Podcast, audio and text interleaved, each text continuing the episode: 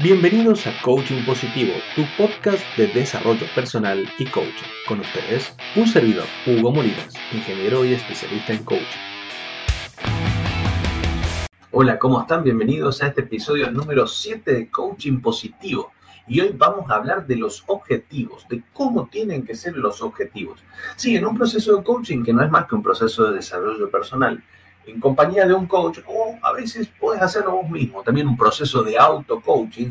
Todo inicia con un cuestionamiento, con una intriga, con una inquietud, con un deseo de superación, ¿eh? con una zona ahí de nuestra vida en que queremos, estamos insatisfechos y queremos un cambio, queremos otro resultado. Como el acrónimo que está acá abajo, donde dice hugomolinas.com, abajo está el acrónimo coach y ese acrónimo significa las etapas en un proceso de coaching. La primera etapa, todo proceso de coaching arranca con un cuestionamiento, pero el cuestionamiento llega un momento tiene que parar. Eh, sí, podemos sondear, bucear, eh, hacer un psicoanálisis permanente sobre nuestra vida un cierto tiempo, una, dos, tres sesiones, pero llega un momento que tenemos que decidir y eso en el proceso de coaching llega un momento que hay que parar la máquina, decimos, y bueno, empecemos a dejar un poquito de lado los cuestionamientos y a definir áreas de trabajo y objetivos para trabajar, ¿no? Áreas de trabajo y dimensiones de nuestra vida para trabajar y algunos objetivos.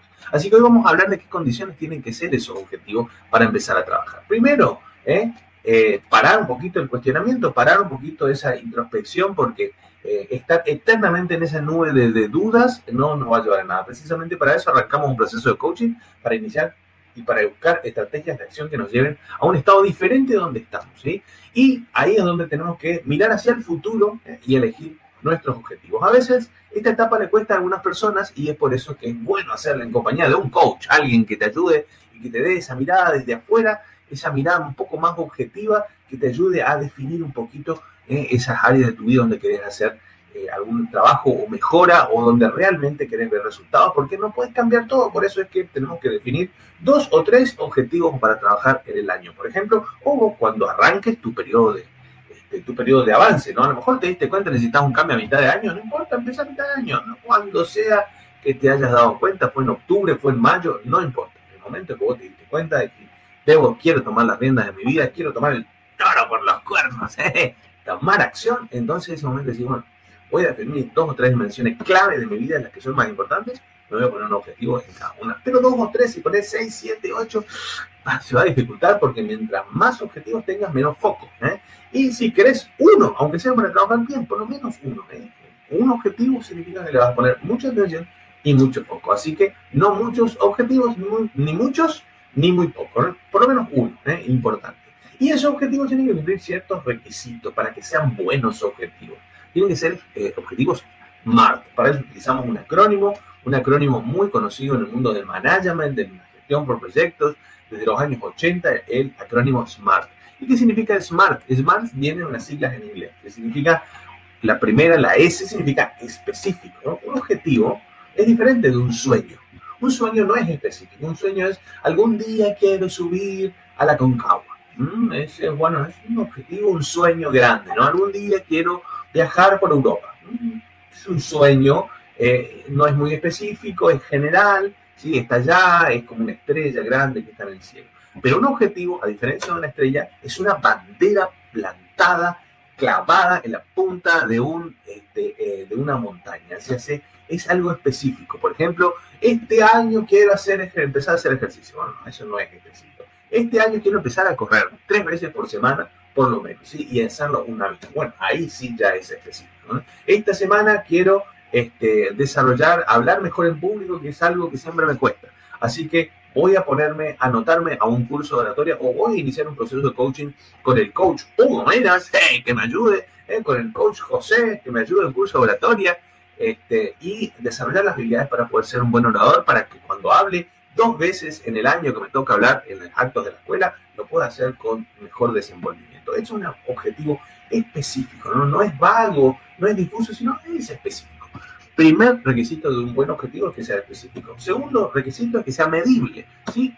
Y hay algo delicado aquí en medible, que tiene que ser contrastable, observable por mí y por algún otro, quizás el coach mío también debe poder ver, eh, debe poder medir qué tan bien lo hicimos, debo poner algún indicador físico o lo más tangible posible del desempeño, si llegué o no llegué a ese objetivo.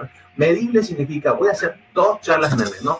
Voy a ver, eh, hablar bien el público. Si quiero hablar mejor en público, bueno, está un poco más específico, pero no está, ¿cómo lo medimos?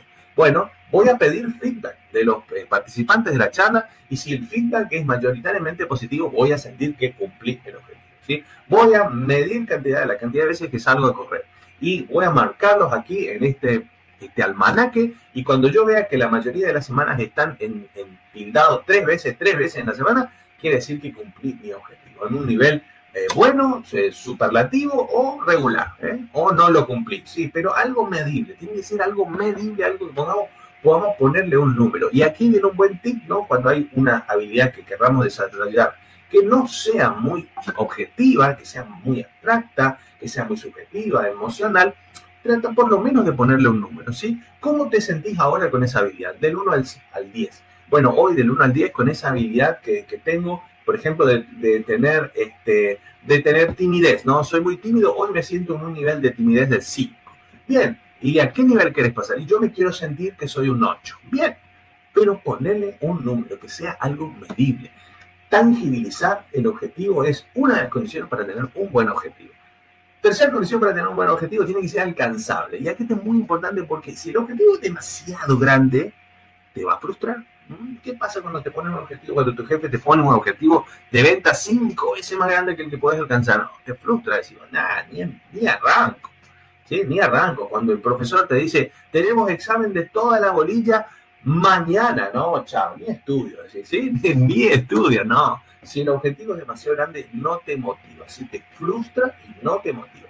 Ahora, si el objetivo es demasiado pequeño, dice, no se preocupen, tienen un examen al libro abierto, ¿sí? Va a ser dentro de un mes, así que este, espero que estudien. Ay, ¿qué pasa? No estudias nada, ya, tranquilo, no pasa nada. Total es el libro abierto. ¿Y qué haces? Generalmente no estudias hasta las noches anteriores.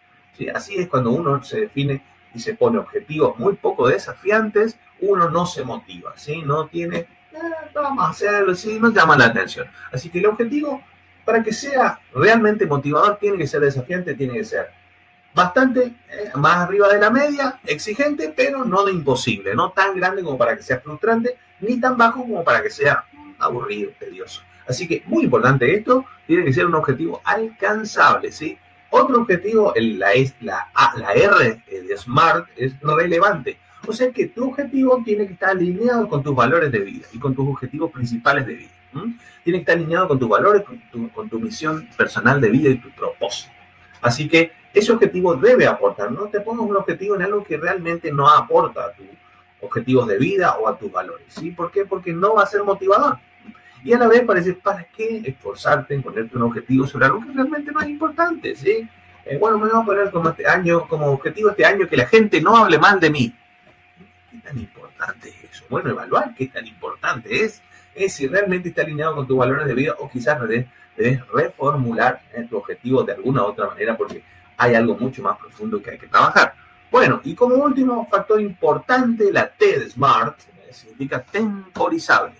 Temporizable significa que puede ser organizado en el tiempo. Le puedes poner fecha y día a, la, a cuándo vas a realizar las acciones que te van a llevar a ese objetivo. Lo interesante aquí del concepto de temporizable es que un objetivo puede ser grande y desafiante, puede ser partido en objetivos, debe ser dividido en objetivos alcanzables más regulados, ¿eh? más graduales en, en, el tiempo. Yo quiero un objetivo bajar 10 kilos en el año, tengo que dividir ese objetivo, es decir, cada mes tengo que bajar 2 kilos. Así que este mes tengo que bajar 2 kilos de peso, como cuidándome con la alimentación, yendo al nutricionista que me dé una nueva dieta y empezando a correr tres veces por semana. Entonces ahí donde el objetivo grande del año, que es bajar 10 kilos, se separa en objetivos graduales en el año, ¿sí? Los objetivos graduales y más cortos en el tiempo son más motivadores, son más desafiantes, uno ve los resultados más rápido, tiene feedback más rápido y si logra el objetivo o si no lo logra, es más fácil tener recursos motivacionales, ganas y motivación para poder alcanzarlo porque los resultados están más cercanos, ¿sí? Entonces, la última medida, un objetivo tiene que ser SMART, específico, medible, alcanzable, relevante y temporizable. Y también tiene que ser, según otros expertos, pure y clear. Pero eso vamos a ver Vamos a ver eso en el próximo podcast, en el próximo vídeo.